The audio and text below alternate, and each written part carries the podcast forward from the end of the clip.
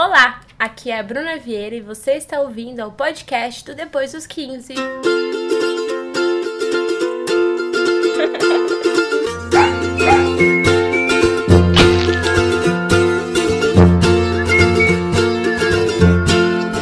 E aí, galera, tudo bem com vocês? Parece uma personagem da Malhação falando. E aí, Tô galera? aqui na vagabanda. Tô aqui no Não Gigabyte. era isso que eu queria É, falar. eu percebi. Eu e a Ana, mais uma vez, pra alegrar a sua semana. Dessa vez a gente vai rir da desgraça do passado. Eu ia falar rir da desgraça alheia, mas na verdade a desgraça é minha mesmo. O tema desse episódio é todas as coisas que não deram certo até aqui. Porque a gente gosta de lembrar, e enaltecer e agradecer pelos momentos bons. E eu já falei aqui que eu faço isso sempre, o tempo todo. E que é bom você focar nessas coisas. Mas também é importante você dar umas risadinhas do que deu errado e tirar algumas lições. Então, esse podcast é um convite para você fazer a mesma coisa aí com as suas memórias. E o cachorro do meu vizinho. É uma coisa que não tá dando certo também. então, vamos começar esse episódio falando do cachorro do meu vizinho, que ele tá o quê? Carente. Ele tá latindo muito. Que é pra não dar certo o áudio do podcast mesmo. pra ficar real esse tema. O que, que pra você é fracasso antes de você procurar no dicionário? Fracasso é mandar mensagem pro ex. Zoeira. Falta de êxito, mo- malogro, derrota. Fracasso é derrota. É isso. É derrota, mas assim, É um estado ou uma condição de não atingir um objetivo desejado ou pretendido.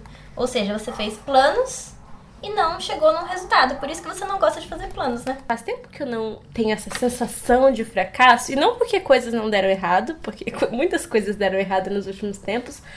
Só que eu parei de criar tanta expectativa. Então, quando algo dá errado, quase sempre eu tenho um plano B, um plano C. Então, eu espero o melhor, mas eu me preparo pro pior. E isso me protege um pouquinho dessa sensação de que o mundo vai acabar, de que não tem outra saída. Eu sei que sempre tem uma outra saída que, quando acordar amanhã, vai ser um pouco mais fácil resolver um problema que era assustador no dia anterior. Só que quando eu era mais nova, eu não sabia disso. Então eu separei aqui alguns tópicos de vezes que eu tentei muito fazer alguma coisa e que, infelizmente ou felizmente, não deu certo. Começando pela minha primeira memória de fracasso, que envolve tocar violão. Por quê? Lá em Leopoldina tem um conservatório que eu acho que é estadual, assim, é de graça, você se inscreve, tem algumas vagas. E eu comecei a fazer aula no conservatório quando eu tinha o quê? Uns 9, 10 anos. E eu fiz violão e flauta por algum tempo. A flauta eu gostava, eu mandava bem, então eu conseguia evoluir nos níveis lá e tal, nos anos, mas no violão eu não sei o que acontece. Eu não sei o que acontecia comigo. Porque, Ana, eu colocava a mãozinha lá e eu achava difícil demais colocar os dedos nas notas certas e pegar o ritmo. E aí, eu lembro que eu tinha uma professora que eu não, não vou falar o nome dela, sei lá, vai que alguma prima dela Põe um nome escuta esse fictício aí. podcast. Põe é, Mafalda. Mafalda, tá. Mas essa professora Mafalda, ela era muito malvada. Sabe aquela professora que não tem paciência pro aluno? E eu realmente tinha dificuldade. E não é porque eu não tentava em casa. Eu não tinha violão em casa, isso era um problema, porque eu não conseguia praticar em casa, então eu só praticava Na nas aula. aulas, é. Mas não entrava na minha cabeça. Ela falava, tipo, ah, o sol é aqui, o lá é aqui. Eu imaginei ela colocando o seu dedinho. Tipo assim, colocando o Aham, mindinho do lado aham, do lado. aham. E daí quando ela viu, você já tirou o mindinho. Você já tirou do lado. Eu falava assim, eu não lembro. Só que nem a gente tem problema hoje quando tem que decorar um texto. Eu falava, Ana, não dá. Eu não consigo decorar mais duas frases. Era a mesma coisa com as notas. E, e ela ficava sem paciência comigo. Eu lembro de um dia, assim, numa prova, ou véspera de uma prova, que ela me chamou de burra. Ela falou, você é burra. Eu não acredito que ela foi isso. Falou. Meu Deus, Juro pra você. marcas. Juro. E aí, depois daquele dia, eu voltei pra casa muito assim, me sentindo um lixo. Aquela sacolinha de plástico voando assim na rua, igual a Katy Eu? Perry lá. Falava pra minha mãe. Eu falei, acho que não Ah, tá. Amiga, meu acidente é câncer. Eu cheguei em casa chorando, assim, ó, escorrendo a lágrima. Minha professora me chamou de burra. A minha mãe foi. Minha, eu tenho uma prima que trabalha no conservatório. Minha mãe falou com a minha prima que foi lá reclamar. E aí, enfim, eu sei que no final das contas eu abandonei a aula de violão. E fiquei só fazendo flauta por mais algum tempo. Depois eu abandonei os dois porque eu fui fazer Cefete, e aí eu estava de manhã à tarde. Mas você chegou a tocar uma música, alguma coisa? Ah, não, eu tocava, mas aqui Ah, era então deu. dedilhado. Não, mas eu queria tocar bonito, sabe aquela pessoa que toca Kid de Abelha? Uh, eu quero você, que é a primeira música que quase todo mundo aprende no violão. Eu queria tocar num grupo de amigos, entendeu? Mas o que que é dedilhado? Dedilhado é quando você faz tan, dan, dan, dan, dan. Você puxa a corda assim, entendeu? Entendi, entendi. Então, é, porque, não sei, talvez cada conservatório, cada professora tenha um método, mas lá, pelo menos no, no começo, você tocava mais dedilhado do que a música assim mesmo. Mas eu sabia já ler partitura e tal. Eu tinha, eu- lá tinha aula de violão, flauta, musicalização. Tinha várias aulas que envolviam o universo da música que eu sempre gostei muito de música. Naquela época eu gostava já, mas hoje eu percebo que a música é uma parte muito importante do meu dia, da minha vida. E eu queria ter continuado, porque se eu tivesse talvez é, caído com outra professora ou persistido um pouquinho mais, hoje eu poderia escrever músicas. Eu não que eu, que eu- que eu fosse Mas ia ter uma noção musical Mas- maior. É, falar com propriedade, escutar uma música com um olhar diferente, com ouvido diferente. E eu não consegui, porque sei lá, não vou colocar toda a culpa na professora porque ela me chamou de burra, mas eu lembro que eu sentia que aquilo não era pra mim. E tinha outras Você pessoas. desistiu. É, e tinha outras pessoas que, meu, tentaram um pouco mais e, e tocam violão, que, sei lá, aprenderam na internet. Enfim, eu só sei que por, por um tempo eu fiquei muito chateada. E aí hoje, quando eu tô numa rodinha de amigos e alguém pega o violão pra tocar, eu fico. Poderia ser eu. Should be. Como é que é a música do Justin Bieber? Should be me. É, essa, enfim, esse meme. Você não viu? Não entendeu. Nunca tive vontade de tocar violão, não.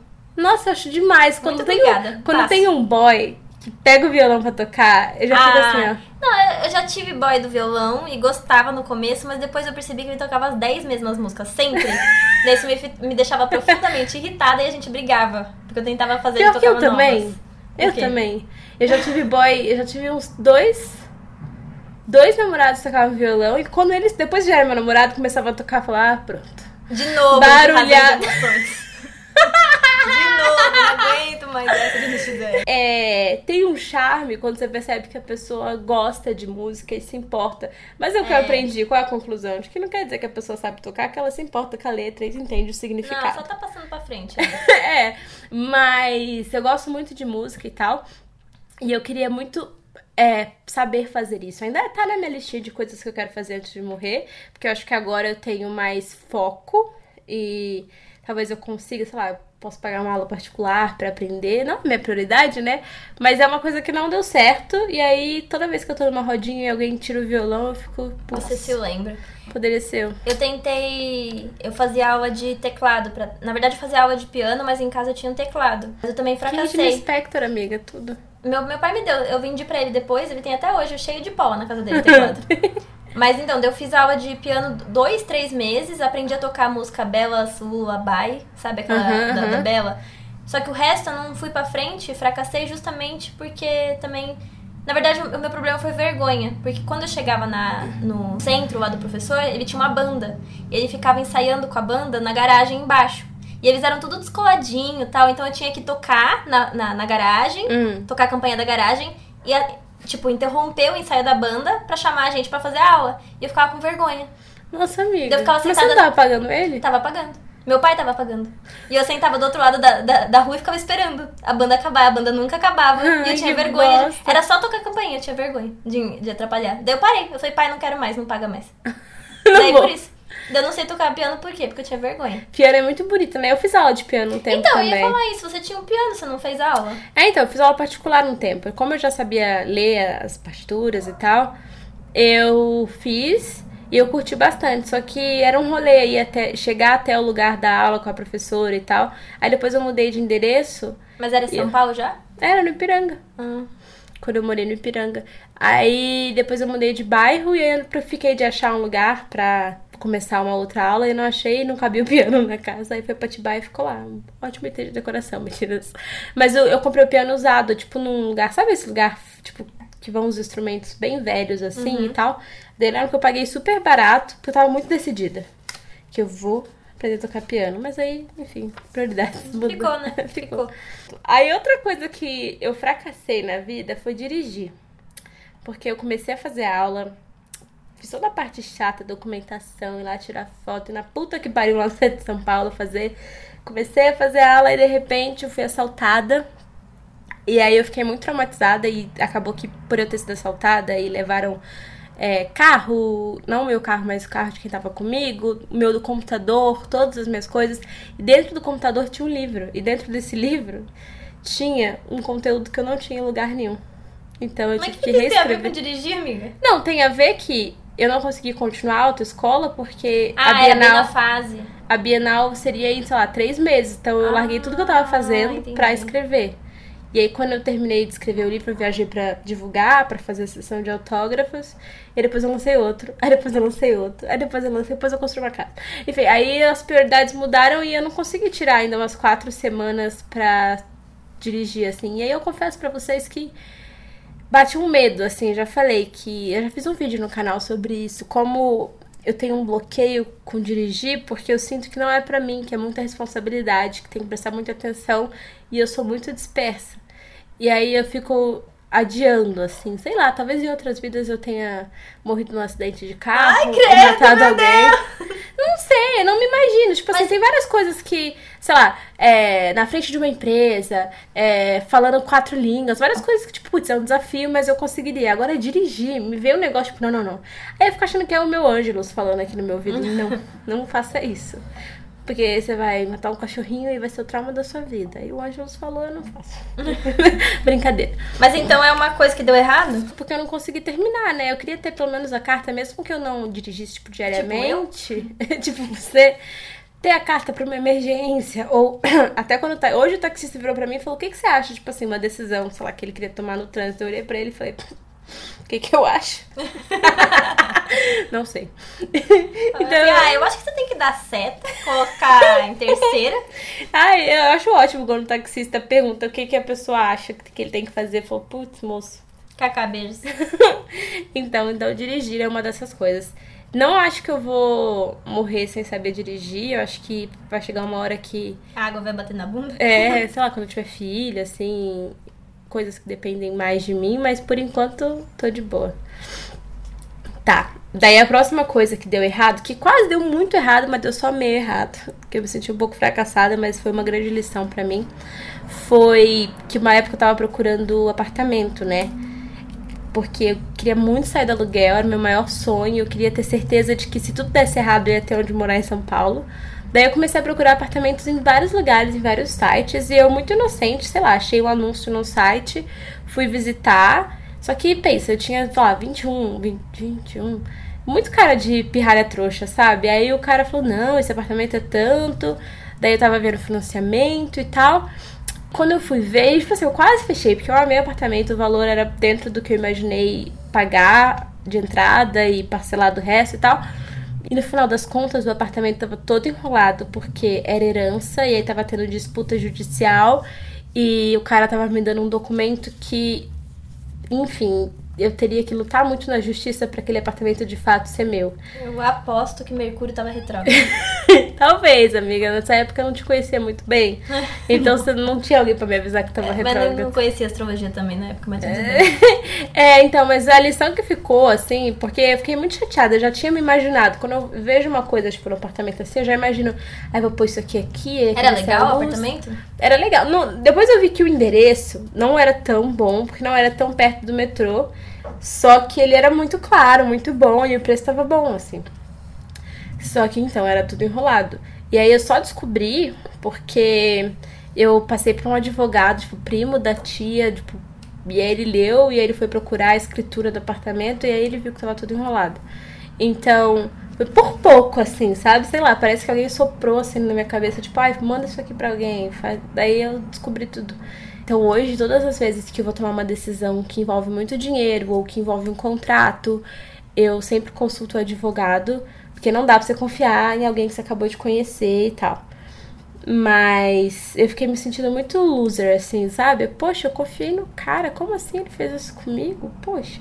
Aconteceu algo parecido depois, né, na construção da casa também, que eu contratei um cara que ele falou que tinha um time, que ele era uma construtora, mas no fundo não era, era um engenheiro que tinha alguns pedreiros. Nossa, que E ele diferença. cometeu muitos erros na construção da casa e, enfim, eu levei um prejuízo financeiro gigantesco porque eu confiei na palavra dele. Ele falou: ah, eu já fiz isso várias vezes, é tranquilo, o time é ótimo. E no final das contas, se eu não tivesse ralado muito para conseguir fazer, terminar a obra por fora do valor que a gente tinha acordado, eu teria me endividado e teria, sei lá. Não, talvez não saísse nem o alvará, né? É, não, é que deu umas tretas, gente. Não ia poder nem morar imaginam. lá. Não ia nem ficar inacabada a casa. Poder depois morar. dos 15 ia ser uma FIC. Não ia poder morar, não é? É, porque De tentaram embargar, é, embargar a obra, enfim, foi uma treta sem fim. Que eu não queria expor o cara e é muita energia que envolve a construção da casa, enfim, eram sonhos de muitas pessoas, a minha família inteira morar ali e viver ali. Então eu escolhi guardar essa parte toda da experiência e até se resolver judicialmente. Mas no final das contas eu falei, ai, quer saber? Eu vou trabalhar, pagar o que falta para uma nova equipe, para uma nova empresa para terminar a obra, para não me estressar mais com isso, porque eu já tinha me desgastado muito, mas assim, o sentimento de fracasso não era, não sei nem se é fracasso, mas sabe, tipo, poxa, eu confiei em você, eu trabalhei todo mês para te dar a parcela que a gente tinha combinado e você se aproveitou da minha ingenuidade para lucrar ou para fazer coisas erradas. Então, acho que isso me fez amadurecer bastante, assim é, ser enganada por pessoas que sabiam que eu estava numa posição de pouca experiência, sabe? Total. Daí, enfim. Próximo item dessa lista é a galera Capricho, gente. Meu sonho da vida era fazer parte da galera Capricho. Lembro muito, assim, de eu comprar a revista e mandar o teste. Quando, lembra quando abria no começo do ano, assim, as Sim, vagas? Tinha um questionário. É. E era tipo assim, eu acho que até 18 anos, então, tipo. Vocês tinham uma é, data de validade, uma né? data de validade. Nossa, eu lembro que eu ficava pensando nas respostas e eu ficava, tipo, tentando ver o que as meninas escolhidas tinham pra eu desenvolver em mim e ter também. Nossa, eu pensava muito. Tinha uma das respostas, porque era, era tudo meio múltipla escolha. Ah, é? Não lembro. Eram umas coisas muito simples, só que, tipo, uma, da- uma das últimas era um, um campo de texto grande. Que você tinha que formular. Sim, isso é eu verdade, eu fazia, eu fazia, tipo assim, no bloco de notas, assim, pra deixar meio preparado, assim, não, peraí, tá uma resposta Aham. muito boa. Total. E eu nunca fui convidada pra, tipo, sei lá, não sei se tinha entrevistas presenciais, mas enfim, nunca me escolheram pra fazer parte da galera Capricho. E eu ficava muito chateada, porque eu falava, eu tenho tudo a ver com a Capricho, como vocês não pensam, eu sou a maior fã do mundo da Capricho. E no final das contas foi bom, porque eu acho que o tempo que eu não me dediquei sendo da galera, eu me dediquei ao depois dos 15. Total. E o depois dos 15 cresceu bastante ao longo dos anos, ao ponto de virar uma empresa e, enfim, virar o meu trabalho. Então, Mas daí você não teve nem tempo de, tipo, ter o sonho de trabalhar na Capricho, porque. Não, mas Você eu já tive. trabalhou? Não, mas então, foi muito rápido. Você já começou a trabalhar na Capricho, praticamente. É, que quando a Capricho me convidou pra ser um dos blogs da Capricho, eu não tinha vínculo é, nenhum, tipo, financeiro com a Capricho, era uma parceria que eles me divulgavam e em troca eles ganhavam as visualizações do, do blog. Entendeu? Então Sim, as sim. minhas visualizações entravam pro Media Kit deles. Que pra mim era tipo, não Ok. tô perdendo nada e era muito legal porque muitas pessoas me conheceram através desse espaço que eles abriram pra mim. Então foi bom porque eu tive a exposição da Capricho e cons consegui construir algo meu. Sim, mas eu Entendeu? tô falando assim, que, por exemplo, é, muitas meninas têm o sonho de trabalhar na Capricho. Que nem eu pensava, quando eu pensava em fazer jornalismo, eu pensava, nossa, imagina um dia trabalhar na Capricho.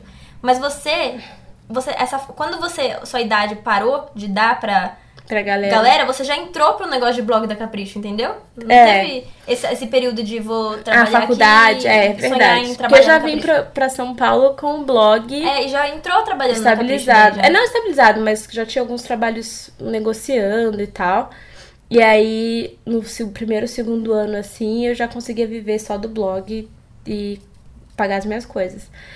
Mas era um sentimento, eu lembro de olhar assim e falar, poxa, mas por que eles não me escolhem? Por que eles não me notam? E é um exemplo claro de tipo, poxa.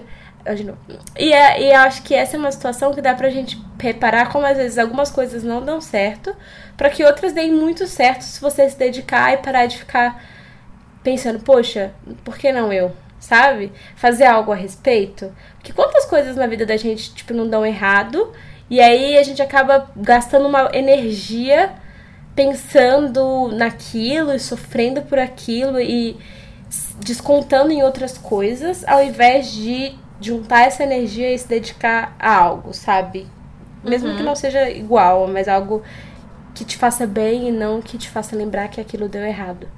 Então eu agra- agradeço muito por não ter dado certo, porque se talvez tivesse dado certo, eu teria ficado tipo trabalhando, escrevendo na revista, meio que trabalhando pra eles, mas eu não tinha garantia de que financeiramente eu conseguiria ficar em São Paulo Não, com total. isso, sabe? Então, galera capricho, não participei, porém tudo bem. Outra coisa, ser popular na escola, amiga. Eu nunca fui popular na escola. Mas isso não é uma coisa que não deu certo. Você já Ah, eu tentou? nunca fui. Não, mas você tentava? Você pegava e falava assim, vou Mas dar uma que é festa. tentar, o que é tentar ser popular? É pegar e falar assim, eu vou dar uma festa aqui pra eu ficar amiga da fulana. Amiga, você tá assistindo usar- muita comédia romântica, só nos Estados Unidos que é assim. Ué, mas tentar ser popular é isso. Se, se você não tentou, não deu errado. Você só não era. Não, mas eu acho que isso ia ser popular nos filmes americanos, norte-americanos. No Brasil, tentar ser popular era, tipo, ficar amiga de um grupinho X da sala.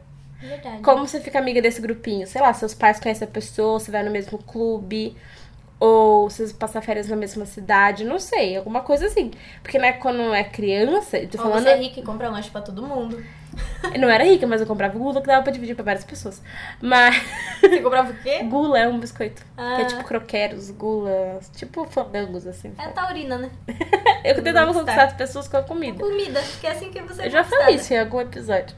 Eu acho que, pelo menos na minha cabeça, assim, eu percebia que, igual, às vezes entrava uma menina novata na sala.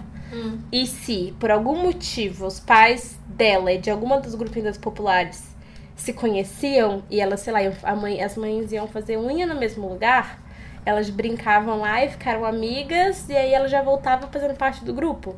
Eu que tava lá batalhando, não batalhando, mas enfim, eu que tava na sala há muitos anos, elas nunca me notavam ou queriam fazer alguma coisa comigo.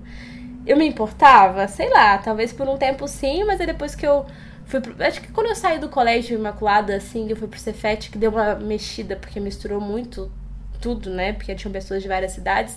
Isso parou de ser uma realidade pra mim.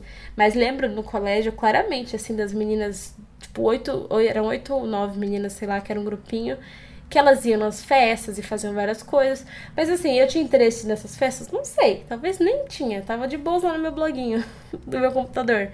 Mas eu é que, sei lá, pra você ser popular é ter muitos amigos ou ter vários meninos querendo ficar com você? Os dois. você é simplesmente o centro das atenções. Mas se puder escolher entre um ou outro, qual que você escolheria? Ah, não. Queria só o boy que eu gostava, que gostasse de mim. Naquela época, é que eu fico É. pensando, é que, é que era uma coisa meio que levava a outra, né? Os meninos populares queriam ficar com as meninas do grupinho. Eu não sei. É. Não, Porque mas é vai assim ter- mesmo. Os, os meninos populares querem ficar com as meninas populares. É isso aí. Ficam entre eles lá. Fica lá fazendo mitose, sei lá, fagocitose. Fagocitose, quando um come o. Ai, Amiga! entendeu, não é? Quando o negócio do, do mesmo organismo lá fica Amiga, eu não sei, organismo. não fiz aula de biologia. É, Mas o ponto é que essa, esse questionamento que você fez, você queria fazer parte, você tentou? Não sei o que é tentar, mas eu lembro de estar Você lá. comprava biscoitinho, você tentou. Então, mas eu acho que o meu ponto não era nem querer que os meninos gostassem de mim, assim. Era mais ter amigos, pra, tipo, quando a professora falava, vai, trabalho em dupla, eu não ficar desesperada. Hum. Quando a professora falava, amanhã vai ser trabalho em dupla, eu falava, fudeu. Eu começava a sofrer hoje. Porque eu falava, eu não vou ter ninguém. Meu comigo. Deus, amiga. Nossa, amiga, eu era muito solitária. Nossa. Eu não vou ter ninguém pra ir comigo. Mas não tinha a menininha lá que você era amiga? Então, mas é que nessa escola tinha um negócio que cada ano eles bagunçavam e aí. Ah, não, daí E é aí tinha uma amiga, tipo assim, eu tinha uma, duas amiguinhas, mas elas eram mais amigas do que minha amiga. Então Então sempre eram as duas. juntas. Ah, tá. Daí eu ficava sozinha. Aí eu esperava, tipo assim, se num dia na prova, na aula, sei lá, se um dia na classe o número de alunos fosse ímpar, eu sabia que eu já ia ser a que sobrava. Daí eu ia ficar assim, tá, a professora vai deixar eu fazer trio. Quem que vai, quem que vai me querer no trio? Ai, meu Deus. Em, em qual trio eu vou entrar? É, mas aí não era que, tipo assim, várias pessoas me queriam no trio, era. Tá bom, Bruna, vai no trio da fulana. Aí a fulana, ah! E eu assim, oi, tudo bem? Enfim, infância é difícil. Bom, os amigos na infância foi uma coisa que não deu tão Não certo, deu tão então. certo. Não deu, e eu já falei isso em algum episódio aí que esse é uma, essa é uma das coisas que eu acho que eu mudaria no meu passado, tentaria de uma forma diferente. Porque eu não acho que eu era uma criança chata, sabe? Mas eu era uma criança muito insegura. E eu acho que a insegurança. Você falou, eu não acho que eu era uma criança chata. Daí veio o narrador, Ela era uma É, criança. Ela era uma criança chata. Daí vem uma- uma- umas imagens assim no filme, sabe? Você, Sim. eu não quero esse negócio azul. Mas eu não era, eu era zero exigente, é, irritante. Tipo assim, tinha umas meninas na sala que eu sabia que elas tinham uma personalidade forte, mas a minha personalidade sempre foi muito customizável. de acordo com o ambiente. O ponto é que. Você vai precisar de tesoura sem ponta. Recorta a Bruna Vieira, coloca ela em algum lugar. Ela se encaixa, pronto. Não, mas é sério. Tipo assim, eu consigo me adaptar nos lugares. O ponto é na escola é que eu nem tentava, porque eu não achava que eles iam querer. E aí hoje, depois, óbvio, de ter amadurecido um pouco, eu entendi que tava muito mais dentro da minha cabeça do que de fato na situação ali. Eu já, já falei pra vocês esse rolê, né? Que depois de velha, que eu já morava em São Paulo, eu voltei pra Leopoldina, fui convidada para ir numa pizzaria com as pessoas populares da minha escola. E eu fiquei sentada com ele, tipo, nada demais, nada. Tipo assim, uns assuntos que eu tenho com os meus amigos aqui. E eu colocava eles num pedestal de tipo, ah, eles são muito legais. Nossa, é por isso que eles não falam comigo. Eles são normais, assim como eu sou normal. Então é muito isso que a gente constrói. Sei lá quem constrói isso na cabeça da gente, mas existe isso. E eu mudaria, porque eu gostaria de ter vivido mais coisas legais com amigos na infância e pré-adolescência. E eu tava sempre na minha sozinha, temendo provas em dupla. ai, ai. Ai, e teve uma vez, foi antes, eu acho que no começo, depois dos 15, ou logo antes do blog, a Rexona fez um concurso para selecionar uma pessoa para gravar uma minissérie, sei lá, alguma websérie, alguma coisa assim muito legal em São Paulo. Pensa que São Paulo para mim era um negócio assim, caraca, São Paulo, muito distante. Como pensa assim, sei lá, pra gente hoje Nova York, que é muito legal, muito era São Paulo pra mim, tipo que nasci numa cidade pequena de Minas Gerais. E aí eu gravei um vídeo com os meus amigos, mas o vídeo tá no YouTube até hoje, mas não é no canal depois dos 15. É no canal antigo, que é o primeiro canal do blog, que tá lá. Os vídeos estão lá. Eu não desativei, mas a gente não posta mais lá. Até porque tem um monte de música cheia de direito autoral. né? É, é que as pessoas perguntam por que, que eu fui pra outro canal, mas é que lá naquela época você não podia mudar a arroba e eu queria ter canal depois dos 15. Aí eu criei outro com canal depois dos 15 e aquele eu abandonei. Logo depois eu vou customizar. Falei, ah, show, valeu, YouTube. Enfim, mas o primeiro vídeo desse outro canal é o vídeo que eu submeti pro projeto Rexona lá. Quem? Eu não lembro. Talvez você lembre desse projeto, porque, meu, todos os adolescentes tentavam. Só que o meu vídeo, olhando hoje, eu acho que ficou até bom pra época, sabe? Que eu assistia muito Gossip Girl e eu queria uma pegada meio misteriosa, assim, Serena descendo a escada. Vocês vão ver, é bizarro, é uma emo sem fim, assim, de preto sofrendo. Mas nunca me responderam, eu nunca fui chamada. Daí eu se lembro que depois, depois dos 15, assim, já eu fiz um job com Rexona, eu fiquei. Parece que Toma. o jogo virou. Agora não me pagando. Toma. Mas tentei, eu fiquei. Eu lembro direitinho que, tipo, o prazo era dia 30. Eu submeti no dia 30, porque eu fiquei sabendo do concurso bem tarde eu tive que chamar vários amigos pra gravar comigo. Nossa, foi de última hora. Sabe aquela caminhonete do meu pai? Que tem em Atibaia? Teve uma cena que ele me levando pra escola. Eu e as Mentira. minhas amigas assim. Mentira! E era assim, no meio de Leopoldina. aham. Eu vou te mostrar depois. Mas não deu certo. Tentei, tentei, tentei e morri na praia. Mas tudo bem. Igual os concursos da, de uma marca de sapato que eu participei três anos seguidos. no terceiro eu chorei. Eu falei pra minha mãe, não aguento mais, nunca, não vou mais. Me fala, amiga, as coisas deram errado pra você? Ah, teve várias coisas. Hum. O visto negado. Ai, foi foda, fiquei É. muito chateada. Eu tentei o visto pro, pros Estados Unidos da primeira vez em 2017 e eu tive o visto negado. O Mas. que, que você sentiu? Ah, na hora muito. É muito triste, assim, porque você gasta uma grana grande e você vai esperançosa, assim, tipo. Claro que não é a coisa da sua vida, mas você tem esperança de, né, viajar pra lá, conhecer as coisas lá e tal. E daí você sai e fala, não, tá bom, visto negado. E você sai, tipo assim, nossa, eu fiz tudo isso aqui em vão e, e parece que você nunca vai visitar lá. Quando você se sente negada a ir pra um lugar, É muito pior, parece que não te querem lá. É, eu acho que eu ia, eu ia pensar isso. Porque você cria uma expectativa, né? E é impossível não criar, porque tem todo um processo burocrático de tirar foto, ir até o lugar, ficar na fila. Daí você chega lá, o cara olha pra sua cara e fala, não. É. Mas pra quem já teve o visto negado e tá ouvindo, ou sei lá, tem vontade de tentar e tem medo de ser negado, depois eu tentei de novo e consegui. Uhum. Então, só esperar um tempinho aí, tentar de novo. E é, é mais uma lição, né? De, tem, de coisas que não dão certo. Às vezes é só tentar de novo, às vezes. É verdade. Nesse caso aí eu acho que foi muito sorte, porque eu sinto que tem pessoas que eles aceitam e negam. os Ah, é, critérios é. são meio tipo confusos. Eu acho que é bem roleta russa também. É. E outra coisa que deu errado é vestibular. Eu queria muito fazer o FMG em Belo Horizonte. Por que você gostou de BH? Eu gostei muito de BH, eu achei muito, tipo assim, achei São Paulo, mas mais. Cheio de árvore. mais é, mais arvorizada e mais aconchegante. Eu adoro BH. Nossa, eu gostei muito, muito. Eu falei, eu quero morar aqui. E eu tinha uma tia que morava lá, então pronto, eu ia morar perto Ai, dela ou amiga. com ela. Então Legal. era meu sonho, tipo, eu queria sair da faculdade e eu queria morar em Belo Horizonte. Sair da escola. faculdade. É, da escola. Eu queria sair da escola, eu queria fazer o FMG. Mas daí eu não passei. Simples assim. Daí, no, daí eu fiz Você queria fazer cursinho. o quê? Publicidade e propaganda lá? Não, jornalismo. É, comunicação social, acho que é o Uhum. nome. Mas daí eu não passei, daí eu falei, ah, vou fazer cursinho. Daí no cursinho foi pior ainda. Porque quando eu fiz o cursinho, eu estudei ainda menos do que no terceiro colegial. Comecei a namorar, etc. Ah. Foi bem na época que eu comecei a sair. Daí, tipo, não eu estudei. Eu estudava, eu ia todos os dias, ficava o dia inteiro no cursinho, mas não, não, não tava Não assim, você, muito então. focada, eu acho. E daí todo mundo passou em faculdade particular nesse ano, que era o segundo ano que eu tava tentando faculdade, né? Tava no cursinho. E eu nem tentei faculdade particular, porque eu falei, minha mãe não tem dinheiro pra pagar, eu também não tenho. Então eu só tentei Enem pra fazer o FMG. E todo mundo que tentou Enem também não deu, ou deu, mas todo mundo foi pra. Ah, não deu, vou pra, part- pra particular. E eu nem tinha tentado. Daí todo mundo foi pra faculdade e eu fiquei. Daí eu falei assim, ah, legal, e agora? Daí eu fiquei arrasada, daí, enfim. Eu fiquei triste, mas depois eu. Mas como você fez depois? Ah, eu fiquei parada metade do ano. E depois eu fiz a FAT, né? Eu falei, ah, vou fazer a faculdade particular que eu consigo pagar, né? Que é aqui perto. Uhum. E deu super certo, porque eu super gostei da faculdade. É porque, como todo mundo fez faculdades muito grandes, assim, sabe? O pessoal foi fazer a AMB, foi fazer PUC. Eu nunca que poderia pagar por uma PUC. Então eu não, não pensava nessa perto, porque pra mim era ou federal ou federal. Uhum, uhum. Daí eu fiquei parada, mas depois deu certo. No final eu gostei de ter feito essa faculdade do, do interior, porque fazendo essa faculdade eu comecei a escrever mais no blog e. Bom, tô aqui hoje porque eu fiz essa faculdade.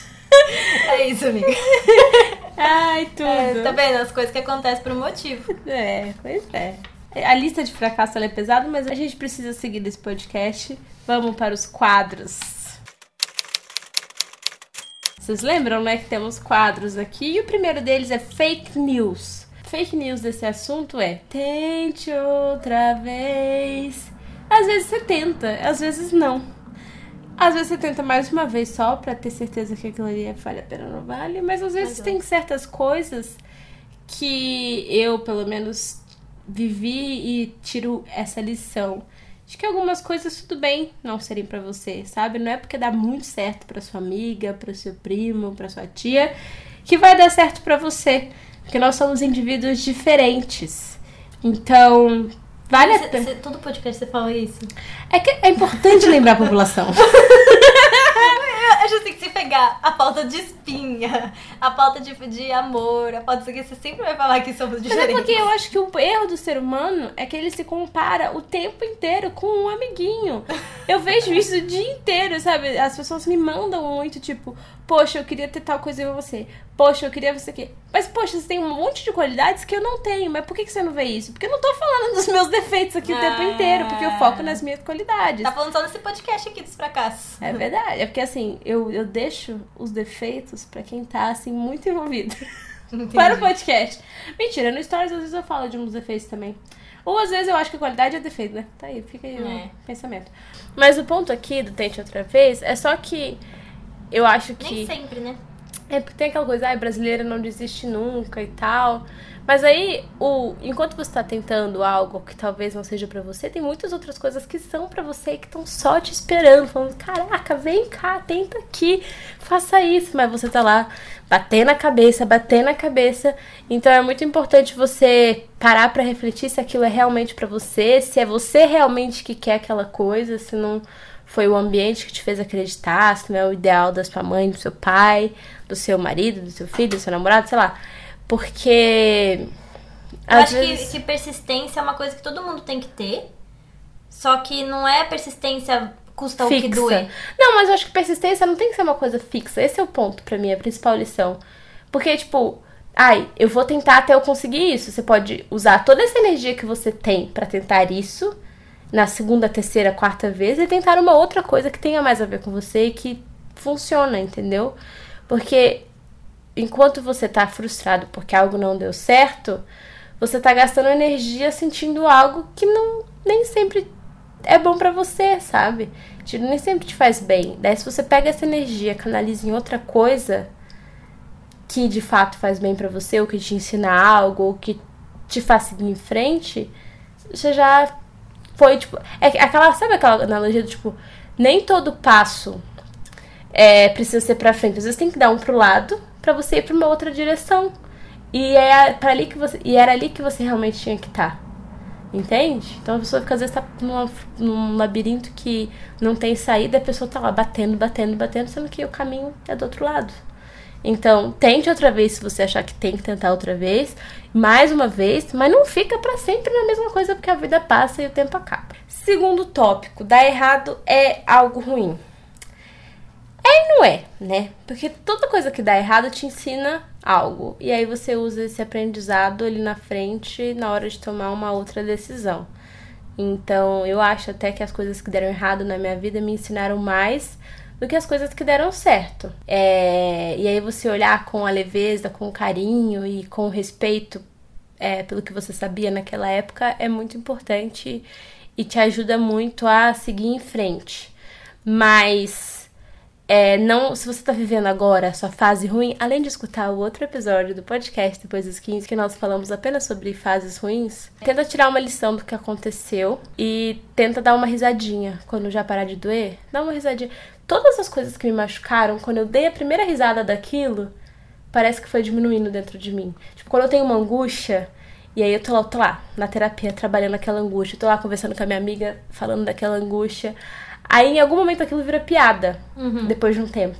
Quando vira piada você dá uma risada. Já acabou. Não, não é que acabou. Ainda dói determinados, determinadas lembranças, mas aí você ri. E aí você percebe que tudo um dia vira piada. Tudo entendeu? É, Tira a morte que... de alguém, que é, é muito foda, mas momentos ruins, términos, coisas que deram errado. Você dá uma risadinha depois daquilo, aí você já pensa, nossa, sabe, tipo, superei. Adubou e colocou a terra por cima. Eu acho assim que ninguém gosta de, de passar por momentos ruins, é óbvio, ninguém gosta de sofrer e ninguém merece sofrer pra, pra ter algo bom ali depois. É claro que se a gente é, optar por não sofrer, por não passar por essas coisas ruins, a gente sempre vai, né? Ninguém merece passar por isso.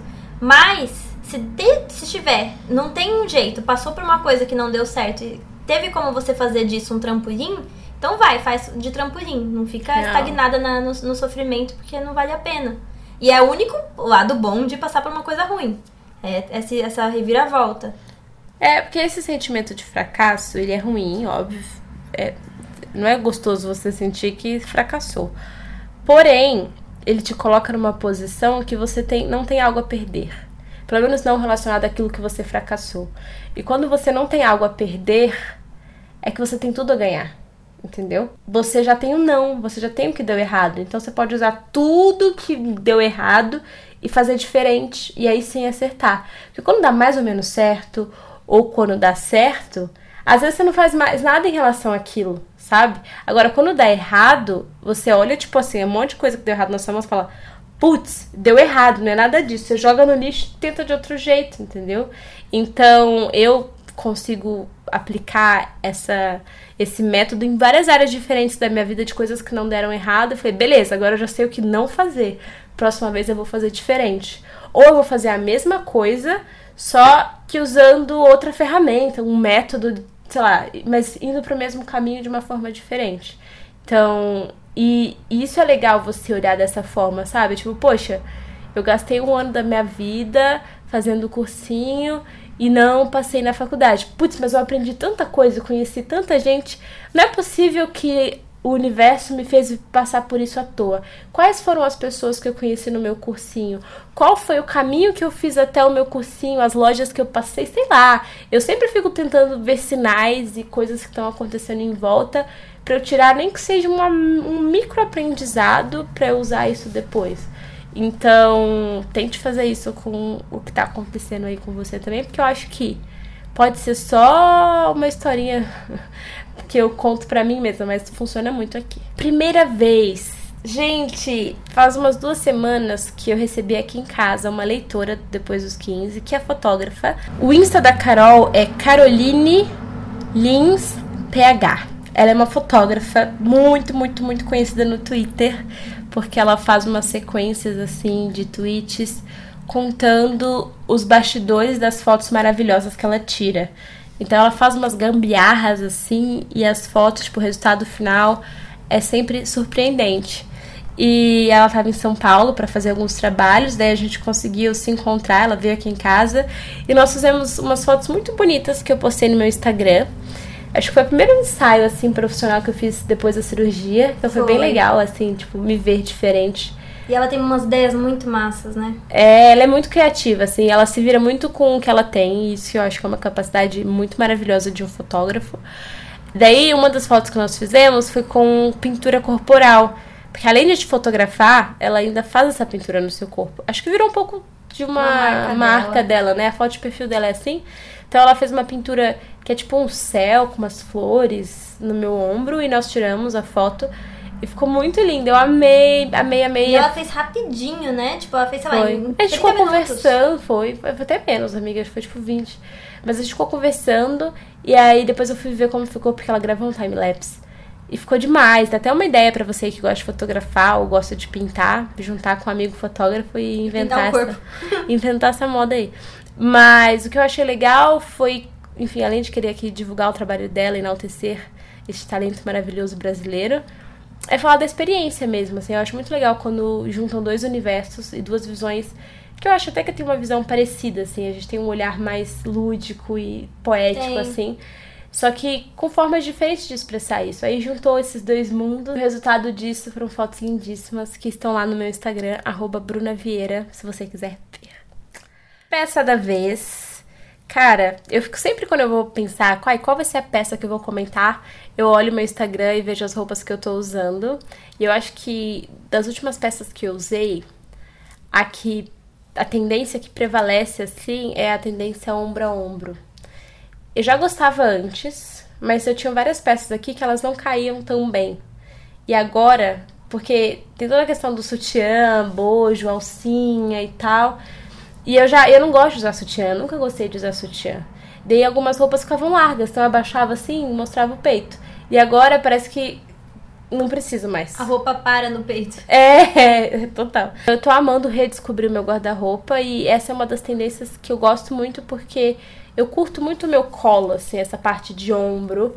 Eu acho muito sensual, mas ao mesmo tempo confortável. Porque, por exemplo, é, eu acho super sensual saia. Só que quando eu uso saia curta, eu me meio... sinto limitada. Tipo, eu preciso tomar cuidado para baixar. Não que eu precise, mas se eu não quiser mostrar a calcinha, eu preciso. Então eu fico preocupada, pensando, ah, será que eu tenho que abaixar aqui e tal? E esse é um tipo de decote e de recorte de roupa que eu acho fácil de usar, sabe? Uhum. E aí tem com mangas bufantes, tem com transparência, com bordado, tem muitas peças legais. E também tanto blusa quanto vestido. Eu tenho vários vestidos ombro a ombro. E eu acho que eu acabei recorrendo a essa tendência porque nessa minha fase operada, eu não podia levantar os braços. E ombro a ombro normalmente é mais fácil de colocar, porque é Você mais fácil de enfiar. Baixo, assim. Exatamente. Então, e aí eu descobri que eu amo. Agora eu entro nas lojas e eu fico, tá, o que, que tem ombro a ombro aqui?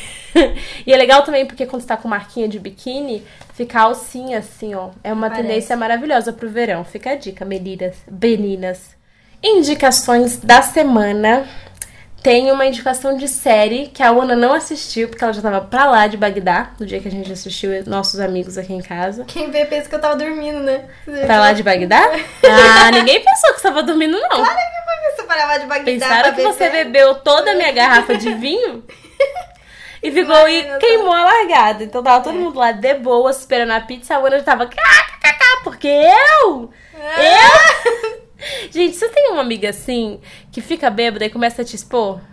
Porque essa é a Ana, Eu entendeu? tô quieta aqui. Eu não tô falando nada, isso daí É é, tudo eu vou- calúnia.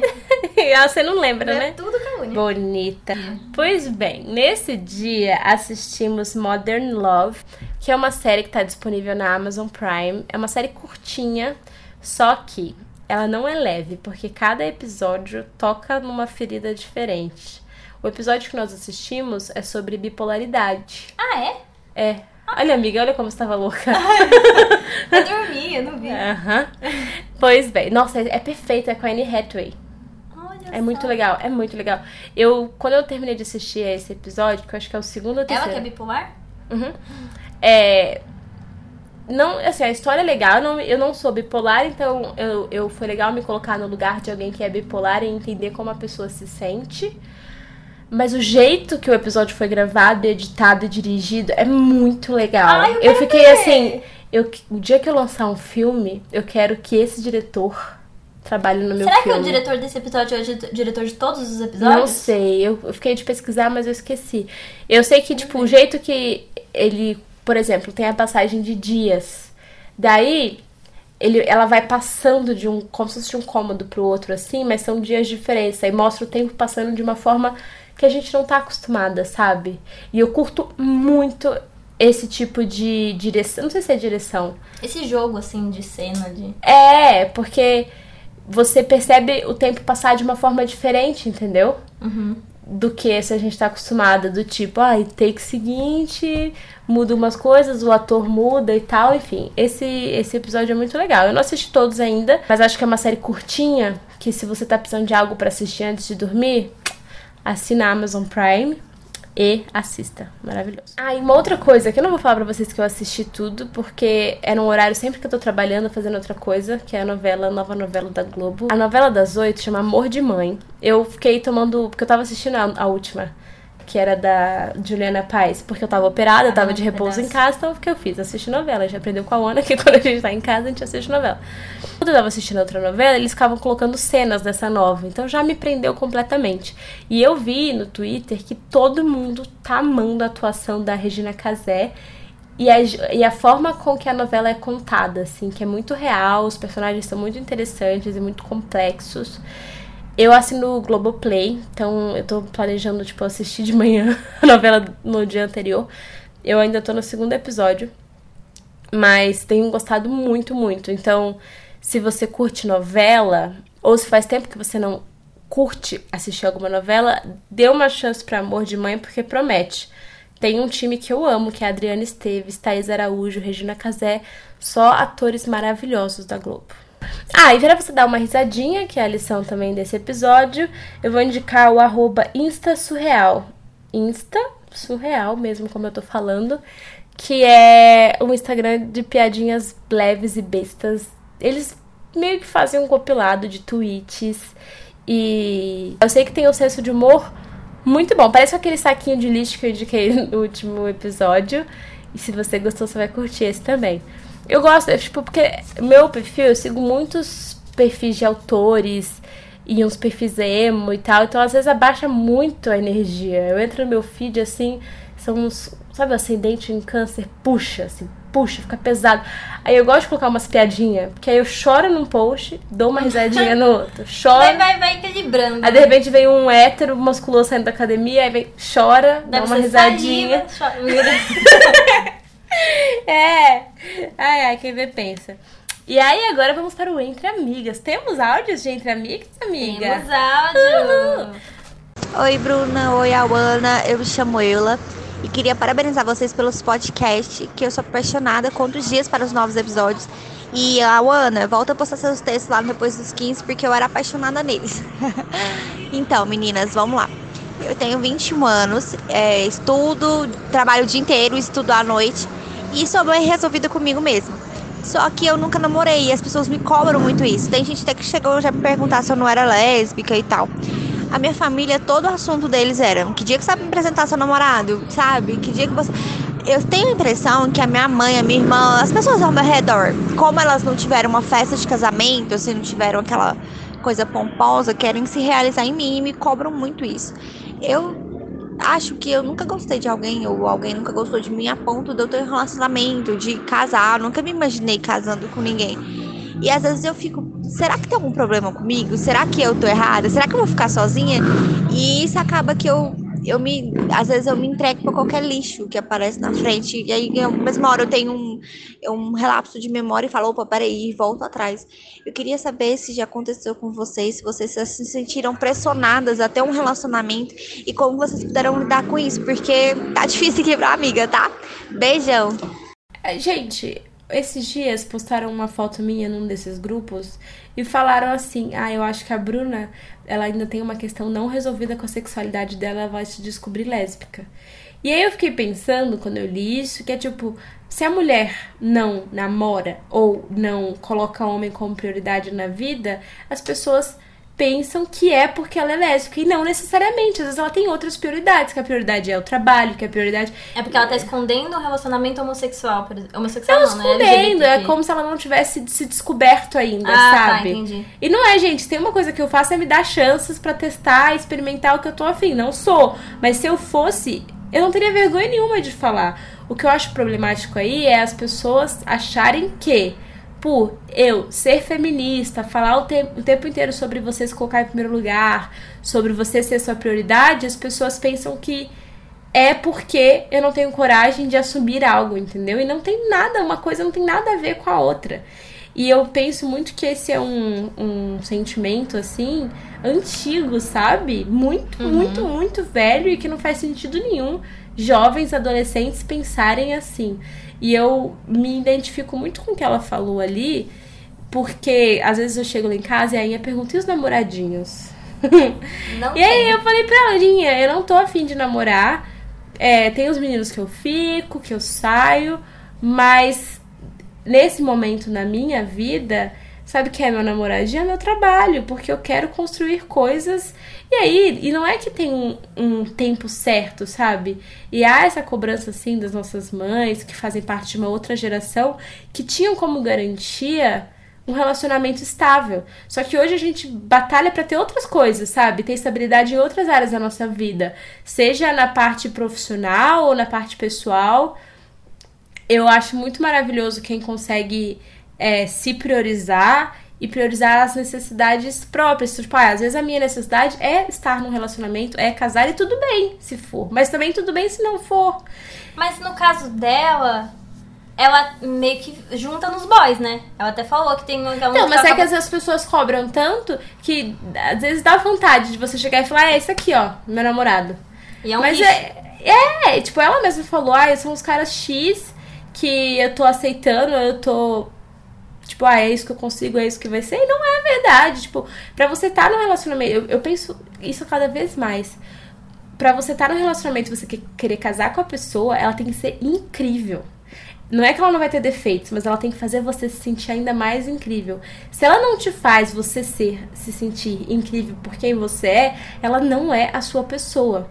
Tem uma outra pessoa pra ela e você tá tomando o lugar dessa outra pessoa e tá deixando de viver coisas maravilhosas com alguém que gosta de você como você é.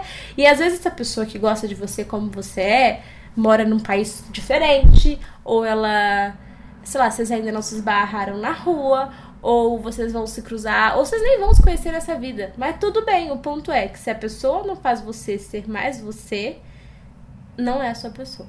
O que, que você tá com essa carinha aí, amiga? Não, é que eu tô pensando que eu concordo com tudo que você falou. Ah. Mas esses dias eu tava com saudade de me apaixonar. Hum. E- Você se iludiu, né, amiga? Eu Conta me- aqui, e eu me-. Eu me iludi com um cara assim, que é bem, X. bem qualquer coisa. Mas bem qualquer coisa. Assim, eu ele, vou ficar ele- ele é quieta. tipo assim, eu peguei assim, bem por baixo. Ele era muito qualquer coisa. Ele muito qualquer coisa, mas não tinha nada a ver comigo. Mas eu queria tanto me apaixonar, porque fazia tanto tempo. Então eu me iludi demais e ainda quebrei a cara com ele. Eu consegui quebrar a cara com ele. E ele não tinha nada a ver comigo. Porque você fez o que, amiga? Criou quem? Expectativa. Ah. Mas tá vendo? Eu tô com saudade de criar expectativa, tanto que eu criei até com lixo. expectativa pro trabalho. Vamos criar expectativa pra aquele job na Disney que tá quase rolando? Vamos criar expectativa? Você pode criar expectativa, mas não pode ser em outra pessoa. Que às vezes dá vontade de se apaixonar depois de tanto tempo. Não, eu E te aí? entendo. Eu te entendo. Mas assim, tem um episódio aqui do podcast. Zoeira. É, mas é, eu, eu sei porque eu também curto. Eu, eu, tipo, os momentos mais legais que eu vivi esse ano, eu tava dopada de paixão por pessoas. mas foi muito importante pra mim passar por essas paixões entendendo o lugar delas. É tipo, beleza, eles fazem eu me sentir alegre e tal, mas eu sou alegre independente deles. Aí deu errado? Putz, kkk, sofri um dia, dois. Então, mas aí que tá. É, é porque é impressionante.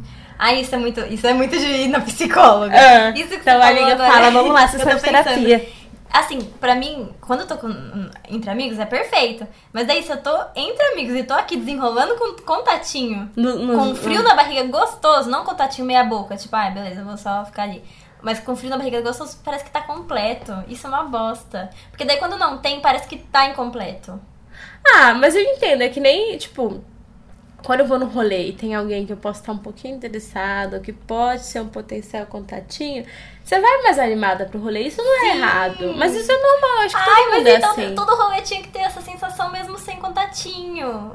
É péssimo Não, isso. amiga. Porque Eu é, adoro é- quando é- tem aquele, aquele lance Pensa no ser humano como, como bichos da natureza. Mais uma vez voltando Ah, lá, Tá, lá. tá, lá vem. Ah, Mas assim, Tem que ter um quadro Ser em humano. algum lugar escrito Bruna Primitiva. e é você vestida de pedrita e fazendo comparações com a vida e a Não, mas pré-história. amiga, é bom você estudar o seu corpo, porque o seu corpo, ele meu foi pai. feito para... Por que, que voltou pro corpo? Por quê? Meu corpo virou é, mentira. Mas é porque o corpo da gente tem algumas coisas que a gente sente e não consegue explicar e tal, e muitas vezes é química. Tipo, o seu corpo ele foi feito pra você se reproduzir, pra reproduzir a espécie humana. Será que tem algum alimento que eu consumo que vai ter essa química, então? Vai soltar Não, amiga, presta atenção, caralho. Seu corpo, ele, ele, ele vai fazer, que, tipo, qual é o propósito do, do ser humano? É se reproduzir, é você per- per- perpetuar a Ah, tá, espécie. sim. Então é por isso que, tipo, assim, você sente vontade de transar. Amiga, você sempre volta pro negócio da Mas é por isso que espécie. você. É que eu já tive essas conversas com as pessoas. É. Tipo assim, a vontade, a vontade que você tem de transar e tal, beleza. Parte é porque você quer transar. Mas a outra parte é tipo, é instinto. Você quer reproduzir a espécie. Só que beleza, você sabe que hoje você não tá pronto ainda pra ser mãe, que você quer construir algumas coisas antes, blá blá blá. Ou que nem quer Mas ser a mãe, né? vontade, o seu corpo te dá essa vontade, e ele dá essa vontade no ser humano há, há tantas gerações, porque ele quer que o ser humano continue existindo, entendeu? Tipo, esse é o propósito de todo, todo animal. E aí, quando você para pra pensar nisso, você para de dar tanta importância. Sei lá, é gostoso você querer ir pra um rolê e ter alguém que você tá afim de transar, porque primeiro você quer transar, segundo porque é natural do, é natural do corpo do ser humano querer isso. Você não pode se culpar, tipo, ai, eu sou não, é natural do corpo. E quando você entende isso, você, você fala, beleza, é natural do meu corpo, mas eu tô no controle. Hoje não, corpo. Hoje sem, sem boys no rolê. sem possíveis boys no rolê. Dito isso, Marina, stay strong. Enfim, desenrolamos, enrola- enrolamos, desenrolamos. Mas tudo isso pra dizer, Marina, Eula Marina, que conversa com sua mãe, conversa com a sua irmã, explica pra ela que a sua prioridade hoje é outra. Que se um dia você quiser casar e conhecer alguém especial e quiser viver de fato, porque às vezes rola, sabe? Tipo, eu, com a minha festa de 15 anos, eu não queria muito fazer uma festa de 15 anos, mas eu sabia como era importante pra minha mãe. E eu, enfim, algumas coisas deram errado, a festa no final das contas foi bem menor do que ela queria, mas eu sabia que era importante pra ela, então eu deixei ser um pouco Sério que importante foi, pra mim. você pensou na sua mãe pra fazer festa? Mano, desde que eu nasci, ela criou uma poupança e colocava 50 reais todo pra mês. festa de 15 anos? Pra minha festa de 15 Tá anos. zoando, que era não o sonho sabia da- disso. Eu acho que eu contei já algum Não sabia disso. Que era o sonho da vida dela, ela não teve. Eu não sabia disso. Só que aí meu pai adoeceu, teve pancreatite. Ah, tá, isso eu sabia. Então, mas aí. Mas eu pensava que era por causa de você. Tipo, você queria muito, só que seu pai ficou Não, doente. desde tal. que eu tinha, sei lá, sei lá, nunca nasci, mas desde que eu fiz, sei lá, seis anos, ela e a Inha. Uma colocava 25, outra 25 todo mês. E aí, não sei se 25, sei lá, uma quantia. Pra chegar na época da festa e ter 10 mil reais e fazer uma festa, tipo, 10 mil reais você faz uma festa em Leopoldina. Só que aí meu pai adoeceu, usou o dinheiro pra cirurgia dele e eu não tive. Aí fizemos, tipo, um churrasco, uma coisa bem menor. Só que era muito. A minha mãe tinha esse sonho de me ver realizando isso porque ela não tinha vivido. Então, você lembra que nessa festa que a gente fez esse ano, a felicidade da minha mãe? É, não, porque ela nunca teve sentido. festa. Ela nunca me. Tipo, eu nunca vivi uma festa como foi a festa desse ano, sabe? Uhum. Então por isso que ela tava tão satisfeita. Porque era o sonho dela viver isso. E aí, às vezes, é bom, sabe? Você fala, putz, minha mãe não pôde viver, eu posso oferecer um gostinho do que é ter uma festa. Mas casamento é diferente, porque não é simplesmente a festa do casamento. É o cara que você vai viver pelo resto da sua vida, entendeu? Sua mãe É. vai morrer, o cara vai continuar lá. Então, precisa ser uma escolha sua. Então, converse com elas. Se a sua mãe gosta de festa, ofereça uma festa pra ela. Faz uma festa de aniversário Faz uma dela. festa de 60 anos, 50, não sei quantos anos tem sua mãe. Mentira, não é festa dela, quer casar, né? Não, mas ela falou. Não sei se elas querem se celebrar, fazer Ah. uma coisa grande. Oi, Bru, tudo bem? Ah, meu nome é Mari. E, bom, eu não era muito de escutar você ou de seguir você. Claro, já seguia no Instagram. Mas agora, assim, tô numa vibe que acabei escutando bastante seus podcasts. Escuto, inclusive, enquanto eu tô trabalhando. E tenho me identificado muito com todos os processos que já aconteceram na, na sua vida, né? E toda essa ideia de vida mesmo. E de como a gente leva as coisas. Eu já tive, assim, vários complexos, tive um pouco de depressão, fui uma pessoa bem gordinha que emagreceu e se sentiu poderosa. E nesse meio tempo, assim, de tudo que eu vivi, eu tinha, eu tenho uma pessoa junto comigo, que foi meu primeiro namorado. E assim, nós dois também já passamos por várias coisas. Eu mudei muito da, da pessoa que ele conheceu e ele também mudou muito, eu sinto que ele mudou. E assim, ah, é difícil de contar, porque na realidade, a partir dessas transformações, eu acabei conhecendo outras pessoas, sabe? E eu conheci um cara, assim, que eu senti que era tudo aquilo que eu esperava de uma pessoa. E acabei que eu nunca tinha me envolvido, né? E acabei me envolvendo, me deixando levar, assim, pelas coisas que ele me dizia. Só que ao mesmo tempo, depois de tudo que todo o processo que eu passei com ele, veio aquela culpa e enfim, eu fiquei assim meio que complexada e hoje é muito difícil decidir o que fazer porque parece que era só uma conversa para me pegar e enfim. Então eu tô num ponto que eu preciso tomar decisões de vida e tá bem difícil assim de escolher entre casar, formar uma família ou descobrir uma outra Mari que eu não conhecia. E, enfim, eu queria um, um conselho a respeito disso. Obrigada. Mari, complicado. Eu escutei o seu áudio. Daí eu fiquei pensando, tá, o que eu falo pra essa pessoa? O que eu faria no seu lugar, praticando aqui a empatia, era me distanciar um pouco dos dois cenários, sabe? Eu não acredito muito em tempo em relacionamento, mas acho que nesse caso, antes de dar um passo tipo casamento, é importante você ter certeza, porque casamento não é definitivo, mas é algo que envolve muita coisa, muita gente e energias e sentimentos que deveriam estar muito claros e muito óbvios pra você que claramente não estão. Se você se der esse espaço, eu acho que as coisas vão ficar um pouco mais claras, sabe, Pra você, do que é a coisa certa a fazer, porque essa não é uma resposta que eu tenho, não é uma resposta que a Ana tem. Mas é algo que você precisa parar de olhar em volta e olhar pra dentro, sabe? Pra entender qual é a vida que você quer ter, quem você quer do seu lado, se.